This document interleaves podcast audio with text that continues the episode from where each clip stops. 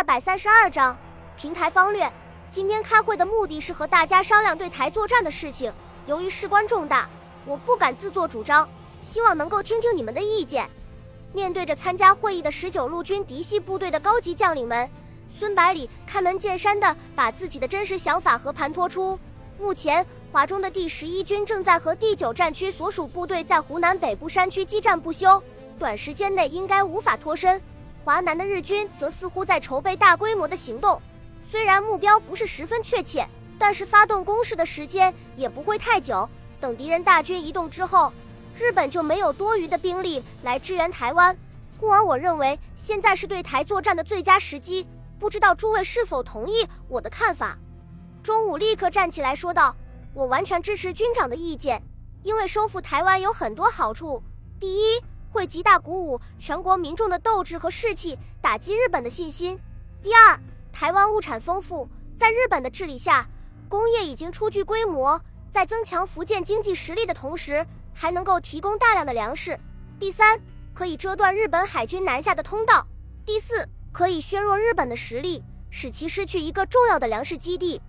廖启荣对钟武的说法感到不以为然，他说道。这些好处只有我们能够占领台湾的情况下才会变成现实。现在讨论这个不是太早了吗？接着他把目光投向孙百里，说道：“军长，我军登陆台湾之后，日本统帅部肯定会派出海军封锁台湾海峡，然后再出动陆军登陆作战。以我们福建的海军实力来看，抓抓海盗、走私犯还勉强能够胜任。真的和日本海军对抗的话，简直是以卵击石。”这样一来，登岛的部队势必成为一支孤军，最后难逃灭亡的命运。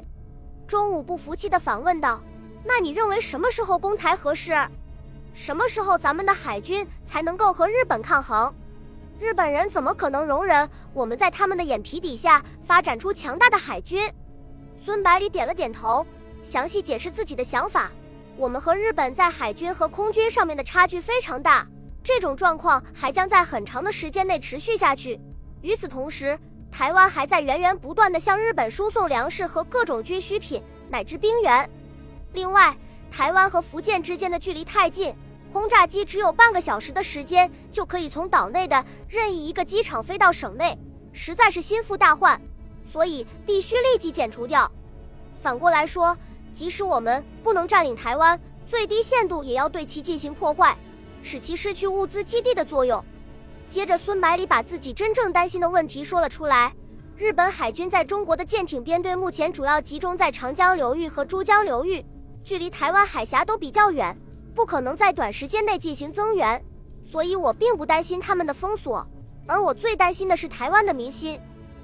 其实，军队能否收复台湾、确保台湾，关键在于民众的态度，不外乎三种情况：第一，登陆之后，民众热烈拥护，自发起来相应军队，不但收复台湾易如反掌，而且绝对能够确保台湾不失。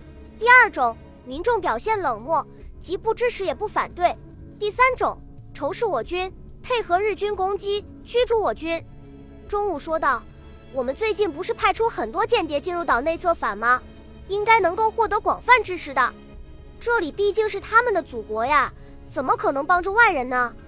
刘谦不屑一顾地回答道：“祖国又怎么样呢？毕竟已经离开了半个世纪，怎么可能在短短几个月的时间内就转变态度呢？当年满清入关的时候，有多少汉人因为不愿留辫子被杀？可是几百年之后开始剪辫子的时候，居然就有很多人为了保护辫子以命相携。时间能够冲淡很多东西的。”说罢，长长地叹了口气。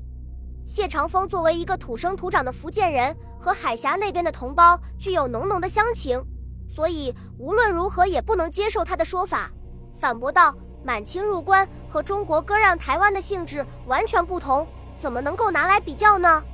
即使在日本统治最严厉的时期，台湾和福建之间的民间联系也没有断绝过，我们和对岸的同胞一直相处得很融洽，他们当中也很少有人会以日本人自居。”所以我不相信会出现第三种情况。中午见谢长风有点激动，就随口说道：“既然你对这些乡亲们这么有信心，干脆登陆部队就由你指挥好了，这样沟通起来也方便。”说罢，嘿嘿的笑了几声。谢长风望着孙百里说道：“我当然求之不得，就看军长同意不同意。这个位子非你莫属。”孙百里郑重其事的说道。谢长风高兴的说道：“谢谢军长信任，长风绝对不会辜负各位的期望。”孙百里看到还有好几个指挥官没有发表意见，急忙问道：“其他人还有没有意见？”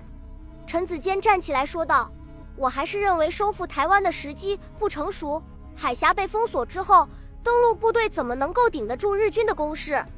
敌人可是有源源不断的后续部队的。”孙百里从另外几个指挥官的神态中发现，陈子坚的话代表了他们的看法，于是更进一步的解释这个问题：我军如果想在没有海军配合的情况下，单纯依靠登陆部队固守台湾，肯定是不现实的。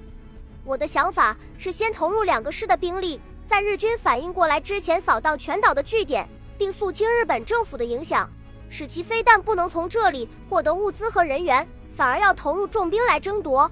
从而减轻国内战场的压力。如果岛内居民非常拥护我们，就可以就地组建新的部队，与日军在岛内决战；否则的话，就撤退到中央山脉打游击。说到这里，孙百里望着谢长风说道：“你要做好思想准备，未来的形势可能非常严峻，日军的反扑也会十分疯狂。”谢长风默默地点了点头，眼中射出坚毅的目光。统一了立场之后。孙百里指着地图说道：“现在我们开始商讨具体的进攻步骤。”接着就从日军的部署说了起来。日军在台北、台中和台南设立三个步兵旅团司令部，并在基隆和马公两地设立要塞炮兵团。在抗战爆发以前的驻军人数超过了两万人，但是随着战争的持续，大部分兵力被抽调到大陆，现在的兵力只有数千人，并且分散在十几个战略要点。对我军构不成实质性的威胁。如果不发生意外的话，部队肯定可以顺利登陆。谢长风迷惑不解地问道：“军长，难道你准备绕过澎湖列岛，直接在台湾登陆？日军在澎湖列岛可是驻有相当数量军队的。当初郑成功收复台湾也是先去澎湖列岛，然后再攻击本岛，而施琅攻台也采用同样的方法。可见澎湖列岛还是具有非常重要的战略地位的。”孙百里解释道：“所谓此一时，彼一时。郑成功和施琅都拥有强大的海军，所以采取首先占领澎湖列岛，然后击溃对方的舰队，最后登陆台湾的方略。而以我们目前微不足道的海军，连给日本人塞牙缝都不够，怎么能够采用同样的战术呢？更何况我们必须和日本的主力舰队赛跑，要抢在敌人的面前，把尽量多的装备和人员运送过去。”如果把时间浪费到澎湖要塞上面，搞不好会让日本舰队把我们全部堵在澎湖列岛，进退不得。听了孙百里的分析，谢长风信服的点了点头，问道：“司令部计划给我配备多少兵力？”两个师。孙百里说道：“根据参谋部的推算，在距离台湾海峡最近的日本舰队赶到之前，运输舰刚好可以两个来回，把两个师的装备和人员送上去。”谢鼎新好奇的问道。咱们不是准备征用渔船和商船吗？运力应该有大幅度的增加才对啊！孙百里回答道：“为了保证战役的隐蔽性，民船只能在攻击部队出发之后才能征用，再加上他们的速度比较慢，最多也就是一个来回。另外，考虑到登陆部队很有可能会孤军奋战，所以这些民船装的都是补给，至少能够保证部队三个月的需要。”廖启荣突然想起了一个非常关键的问题。军长，你是不是把日本人的轰炸机给漏掉了？无论是从广州机场还是从杭州机场起飞的轰炸机，都可以在几个小时之内赶到台湾海峡。岛内的轰炸机就更不用说了，到时候怎么应付？孙百里回答道：“这个问题我已经考虑过了。我们的船队没有防空武器，只能采用夜航的方式，下午从金门出发，天亮之后抵达台湾。这样一来。”即使日军出动了轰炸机群，也只能望洋兴叹了。廖启荣追问道：“那返航的船队不是暴露在敌人面前了吗？孙百里反问道。一边是迫切需要支援的岛内守军，一边是空空如也的船队。如果你是日军飞行员，你怎么选择目标？这时候中午突然问道：军长，咱们的飞机不是已经可以升空作战了吗？为什么不让他们去掩护部队呢？孙百里意味深长地回答道：这是我们的杀手锏，必须要用在最需要的时候。最需要的地方。咱们的空军还很薄弱是不可能和敌人硬拼的。